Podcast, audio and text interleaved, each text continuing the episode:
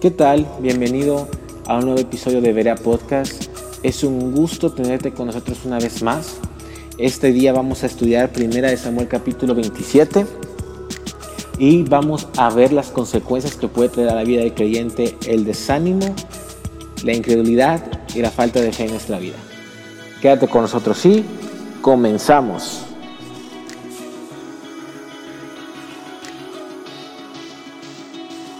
¿Qué tal?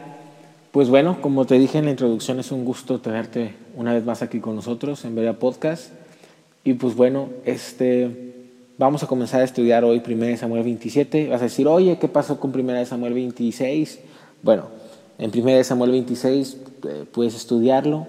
Es un principio que ya tocamos cuando David perdona la vida de Saúl, que básicamente viene a ser la misma situación David se mete al campamento de Saúl, le perdona la vida, etc. En una diferente situación, pero es el mismo, es el mismo principio espiritual. Y te lo animo a que tú lo estudies en tu casa eh, y que veas y pidas oración en el Espíritu para que te sea la revelación ahí. Entonces, como es básicamente el mismo principio o una situación muy parecida, por eso decidí saltarnos directamente a 1 Samuel 27. Ahora, ¿Qué es lo que vamos a ver en 1 Samuel 27? Vamos a ponernos en el contexto, eh, pues por decir, ¿qué estaba pasando en ese momento? Pues David se acaba de dar cuenta que Saúl no lo va a dejar de perseguir. David le acaba de perdonar la vida a Saúl por segunda vez.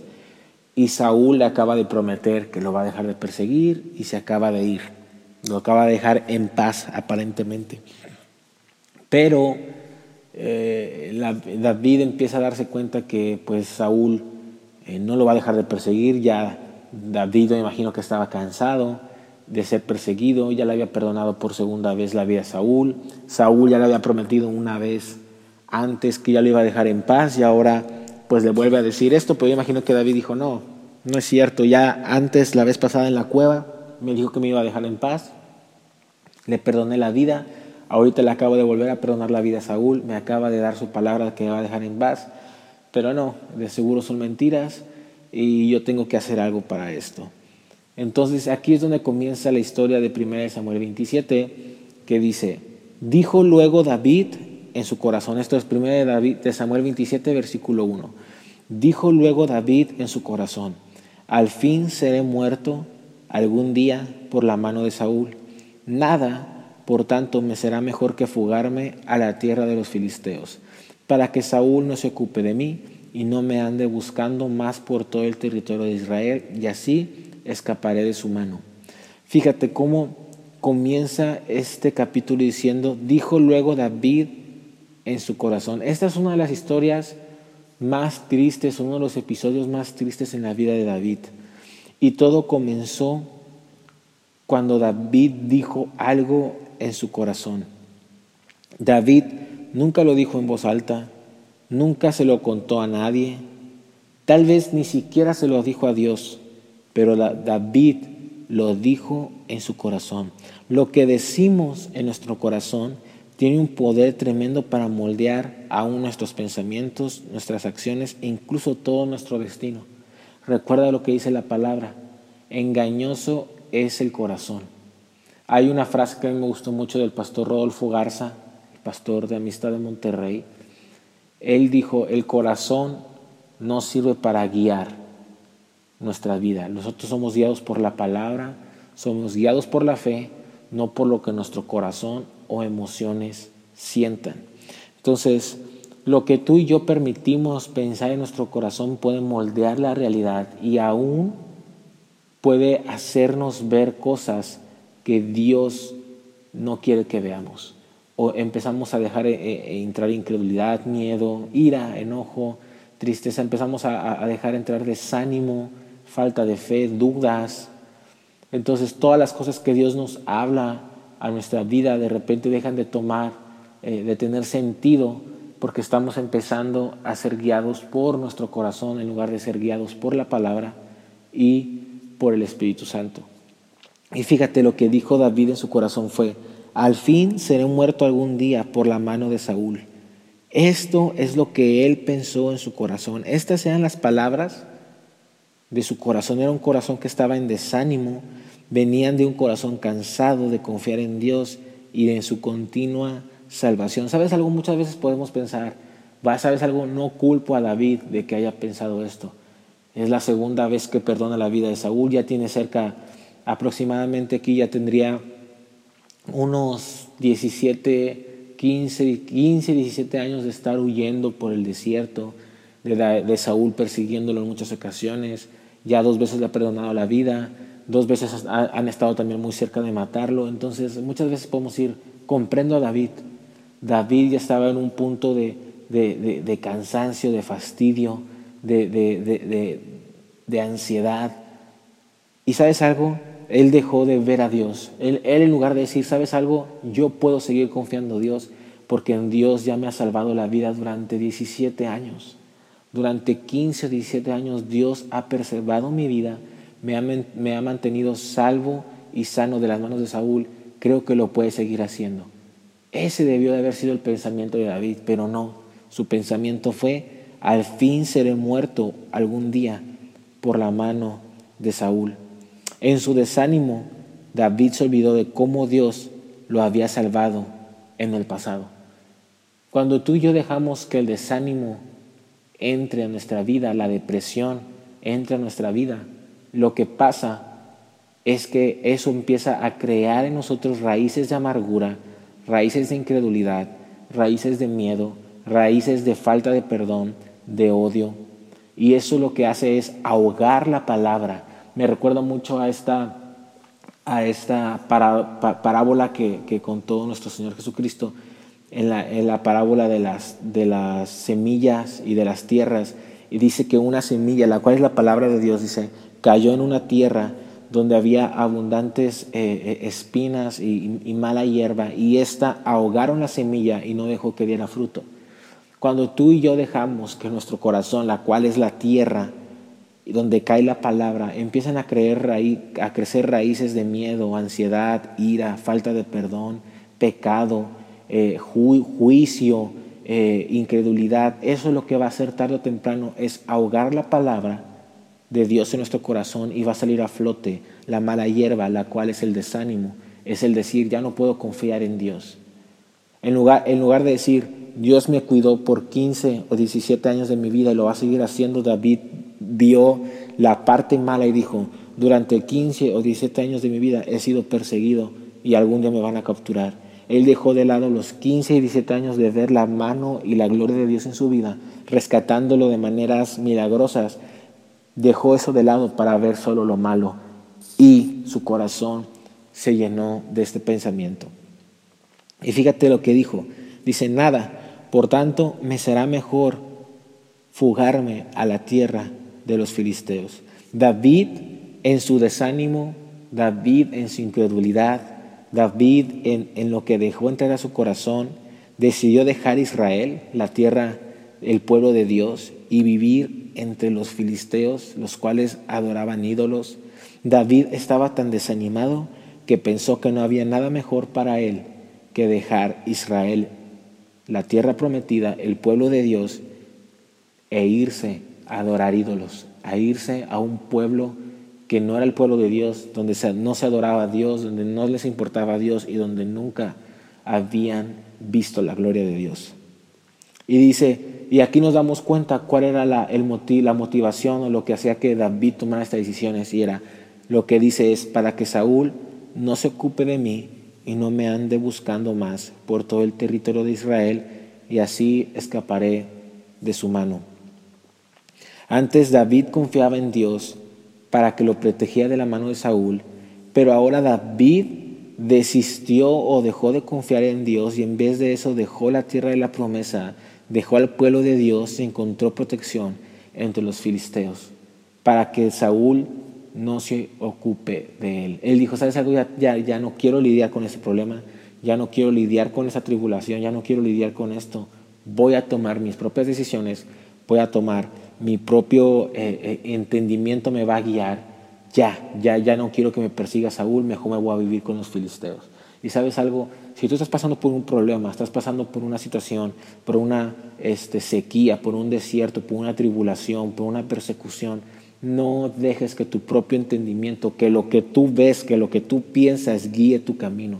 Que tu única guía sea la palabra de Dios y lo que Dios ha hablado a tu vida. Aquí David se olvidó de que Dios le dijo, tú vas a ser rey en lugar de Saúl. Y él dijo, no, yo ya no quiero que Saúl me persiga, yo lo que quiero es dejar de batallar, lo que yo quiero es dejar de estar eh, en persecución, entonces voy a tomar mis propias decisiones y voy a dejar de lado las promesas de Dios. Y eso es algo que nunca debemos de hacer, nunca dejar de lado las promesas de Dios en nuestra vida. Entonces dice la palabra, en el versículo 2 al 4 dice que se levantó pues David y con los 600 hombres que tenía consigo se pasó a Aquis, hijo de Maoc, rey de Gad, y moró David con Aquis en Gad, él y sus hombres, cada uno con su familia. David con sus dos mujeres, Ainoam, Jezreelita, y Abigail, la que fue mujer de Nabal, el de Carmel, y vino a Saúl la nueva de que David había huido a Gad y no lo buscó más. Fíjate, este es un versículo muy importante porque dice que se levantó pues David y con los 600 hombres. El desánimo de David, el desánimo y desesperanza que había en el corazón de David no solo lo afectó a él, sino que también afectó a sus 600 hombres. Si o sea, muchas veces, y esto, es, una, esto es, importantísimo, muchas veces si tú eres líder, si tú eres pastor, si tú eres padre o madre de familia, si tú tienes algún puesto de autoridad, si tú eres esposo, si tú eres este, líder en algún ministerio, si tú tienes algún puesto de, de liderazgo en tu trabajo, eh, eh, si tú llegas a dejar que el desánimo entre a tu vida, tu desánimo y tus decisiones no solo te van a afectar a ti, van a afectar a las personas que están debajo de ti. En caso de que eres pastor, tu desánimo va a afectar a tu congregación. Si eres padre, tu desánimo va a afectar a tus hijos. Si eres esposo, tu desánimo va a afectar a tu esposa. Si eres líder de algún ministerio, ese desánimo va a afectar a la, gente que está abajo de ti. Si tú eres jefe o eres este, gerente en tu trabajo, tu desánimo va a afectar a tus empleados debajo de ti. Cuando tú dejas que el desánimo ataque tu corazón, tienes que saber que no solo está en tu, vida en juego, está en, juego la vida, el propósito y el futuro de tus generaciones y la gente que está debajo de ti. En primera de Samuel 27:3 lo hace aún peor porque dice cada uno con su familia. La deserción y la falta de fe de David tocó aún a más de 600 hombres. Tocó a todas las familias de estos 600 hombres y también tocó directamente la familia de David porque estaban sus dos esposas. Eh, una decisión que tú estés tomando mal en este momento puede afectar la vida de todos los que te rodean. Y dice, y moró David con Aquis en Gat.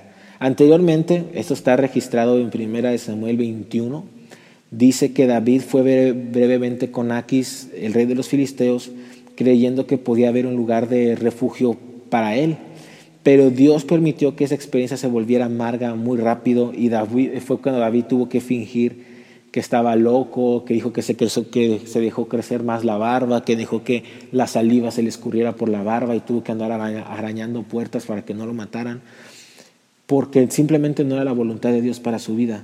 Y ahora, un tiempo después, en su desánimo y desesperación, David volvió a un camino de pecado en el que ya había estado antes y de donde Dios ya lo había sacado y donde Dios ya había dejado claro que no era su voluntad para la vida de David. El desánimo y el pecado, la falta de fe, el temor, el miedo, la ira, la falta de perdón, todo esto que ahoga la palabra de Dios va a hacer que tú y yo, si dejamos entrar estas cosas en nuestra vida, nos va a llevar a lugares donde Dios ya nos sacó. Vamos a, empezar a caer tal vez en pecados que ya habíamos vencido. Vamos a, empezar a tener conductas que ya habíamos quitado gracias a Dios. Vamos a empezar a, reconstruir tal vez ídolos que, vamos ya, que ya Dios había quitado. Vamos a empezar a levantar amistades que ya Dios nos había dicho que no eran buenas. Tal vez van a, van a empezar a venir una mentalidad de derrota que Dios ya nos había quitado. Solamente porque dejamos de creer en su palabra y empezamos a retroceder a lugares de donde Dios ya nos sacó. Y acuérdate lo que dice la palabra.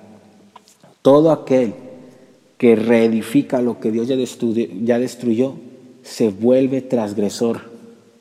Entonces, cuando, cuando Dios viene y limpia nuestra vida, pero tú y yo nuestra necedad, en nuestra incredulidad y en nuestra falta de fe, volvemos a tomar eso y lo reconstruimos, nos volvemos transgresores y caemos en pecado.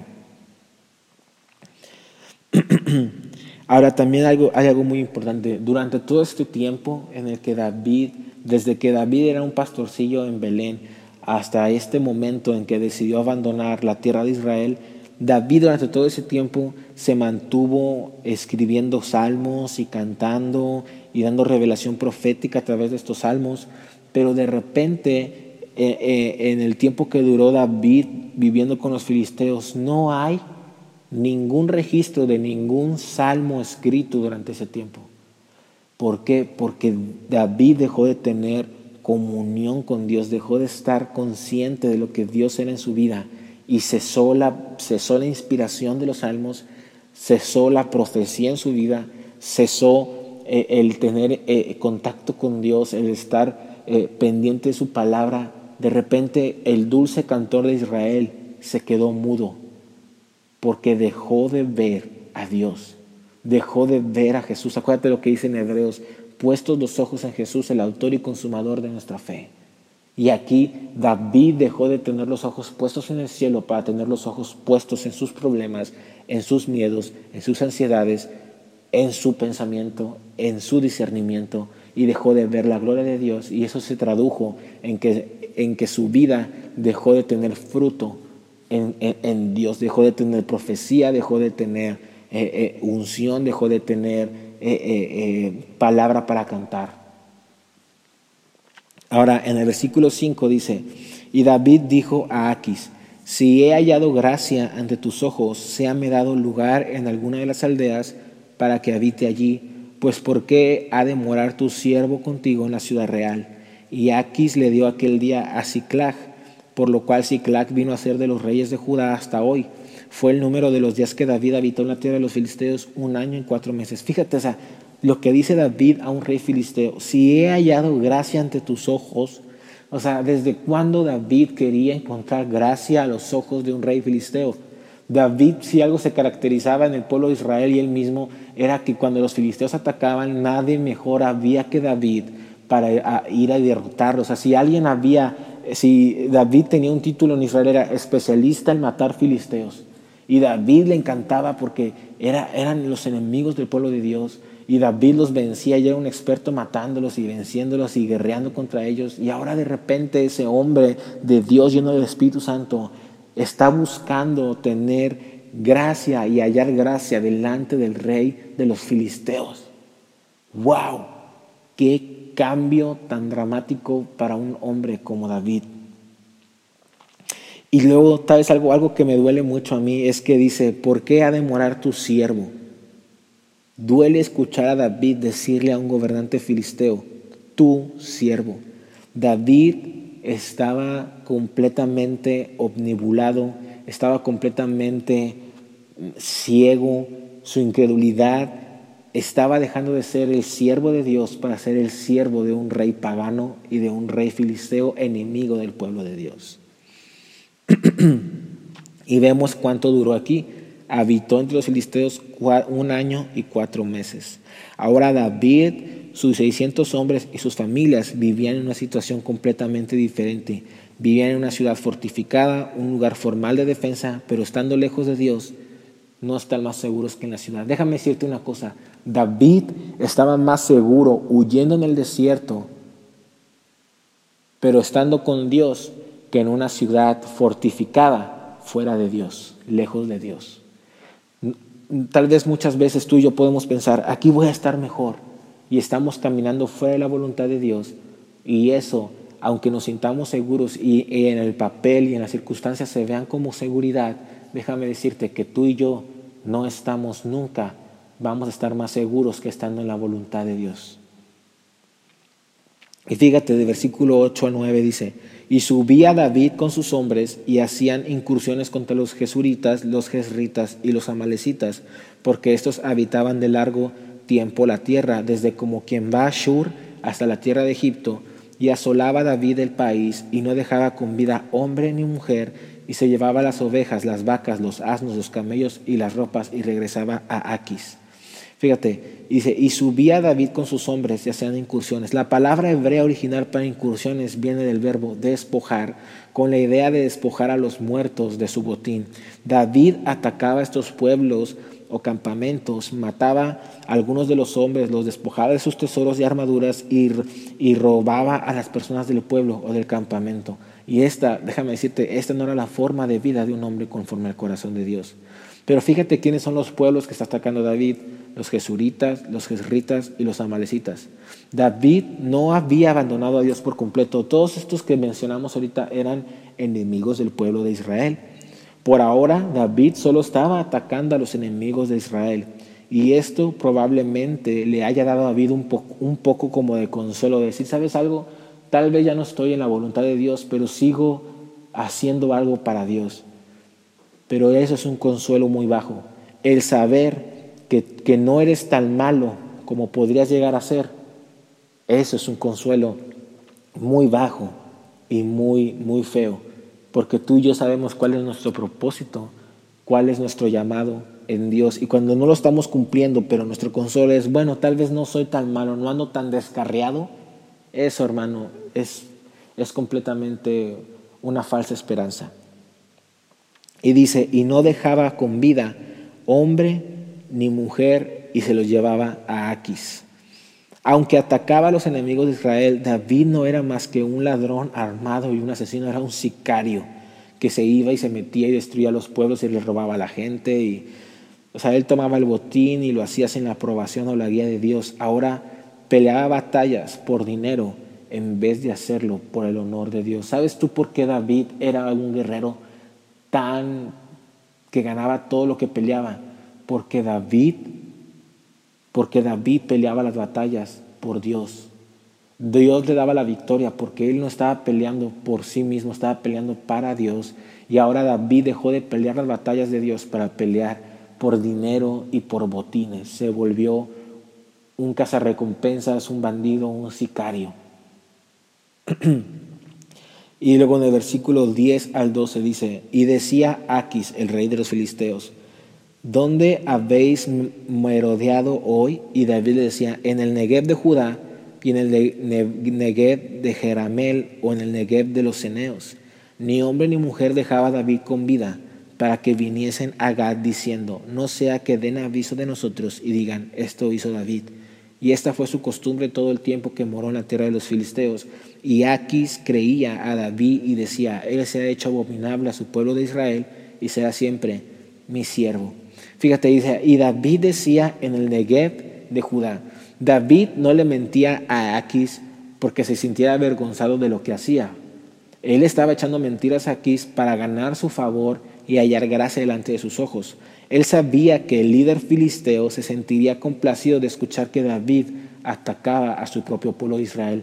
Entonces aquí no solo David ya estaba siendo un ladrón y un asesino y un violento, sino que David estaba también ya siendo un mentiroso.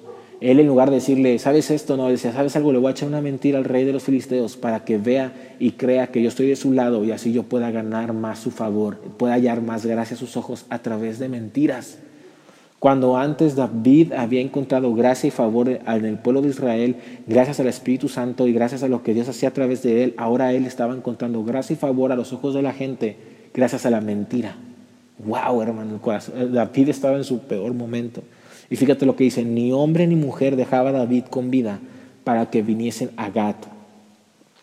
Durante sus ataques David mató a todos los hombres y mujeres para que su mentira no fuera descubierta ante Aquis. ¿Sabes algo? Hay un episodio en la vida de David, por allá de Segunda de Samuel, que vamos a llegar en algún punto, que es Segunda de Samuel, creo que 10 eh, u 11, que es cuando David ve a una mujer bañándose va, y se acuesta con ella y, esta mujer queda embarazada, pero esta mujer estaba casada y lo que David hace para que su mentira no fuera descubierta fue mandar matar a su esposo, al esposo de esta mujer. Y sabes algo, eso fue el episodio más grande, la caída más grande de David fue sin duda aquel episodio que vamos a estudiar pronto. Pero ¿dónde comenzó? ¿Dónde comenzó la raíz de pecado de que, procesó esa caída en un tiempo futuro en la vida de, David? Aquí comenzó. Aquí David dice que mataba a todos, hombres, mujeres, niños, todo lo que quedara, David lo mataba para que no fueran y descubrieran su pecado y fueran y descubrieran su mentira al rey de los filisteos. Más adelante en su vida, David tendría una época mucho más notoria de pecado con esta mujer que se llama Betsabé y terminaría matando a su esposo para cubrir su pecado. Aunque ese evento posterior sería mucho más famoso, la raíz de pecado que lo dio a, que lo dio a luz empezó aquí en 1 Samuel 27. Aquí, muchos años antes de que David matara al esposo de Betsabé para cubrir su pecado, David mató a estos hombres y mujeres en sus ataques para cubrir su pecado. Y déjame decirte algo, hermano. Las raíces del pecado deben ser tratadas, quitadas y arrancadas o regresarán con muchísima más fuerza a nuestra vida. y dice, y aquí, y Aquis creía a David y decía, Él se ha hecho abominable a su pueblo de Israel y siempre será mi siervo. Aquis pensaba que estaba en una buena posición, David estaba atrapado en la telaraña, en su engaño, en su, en, su falta de, de, amor, en su falta de, fe, y Aquis era la araña. Aquis creía que David había quemado todos sus nexos con el pueblo de Dios y todo parecía estar de verdad muy oscuro para David, pero David no había y no podría quemar su nexo con Dios. ¿Sabes algo? Esto vamos a, este capítulo vamos a dividirlo en dos y aquí hemos llegado al final de la primera parte. Este, espero te haya sido de bendición. Espero que, que tal vez fue un episodio más corto de lo normal, pero creo que Dios nos habló mucho. Te invito a que no dejes entrar a tu, a tu vida y a tu corazón desánimo, falta de fe, odio, ira, eh, enojo, tristeza. Te, invito a que veas las cosas a través de los ojos de Dios, que le creas a Dios y que no dejes que tu corazón guíe tu vida Guíate siempre por la palabra de Dios, hermano. Y bueno, pues aquí llegamos al final de este nuevo episodio de Berea Podcast. Espero te haya sido bendición. Si así fue, si te bendijo y, fue de edificación para tu vida, te pido por favor que nos compartas y que nos sigas en nuestra página de Instagram que es InstaBerea. Nos vemos en el próximo capítulo y de bendiciones y nos vemos aquí pronto.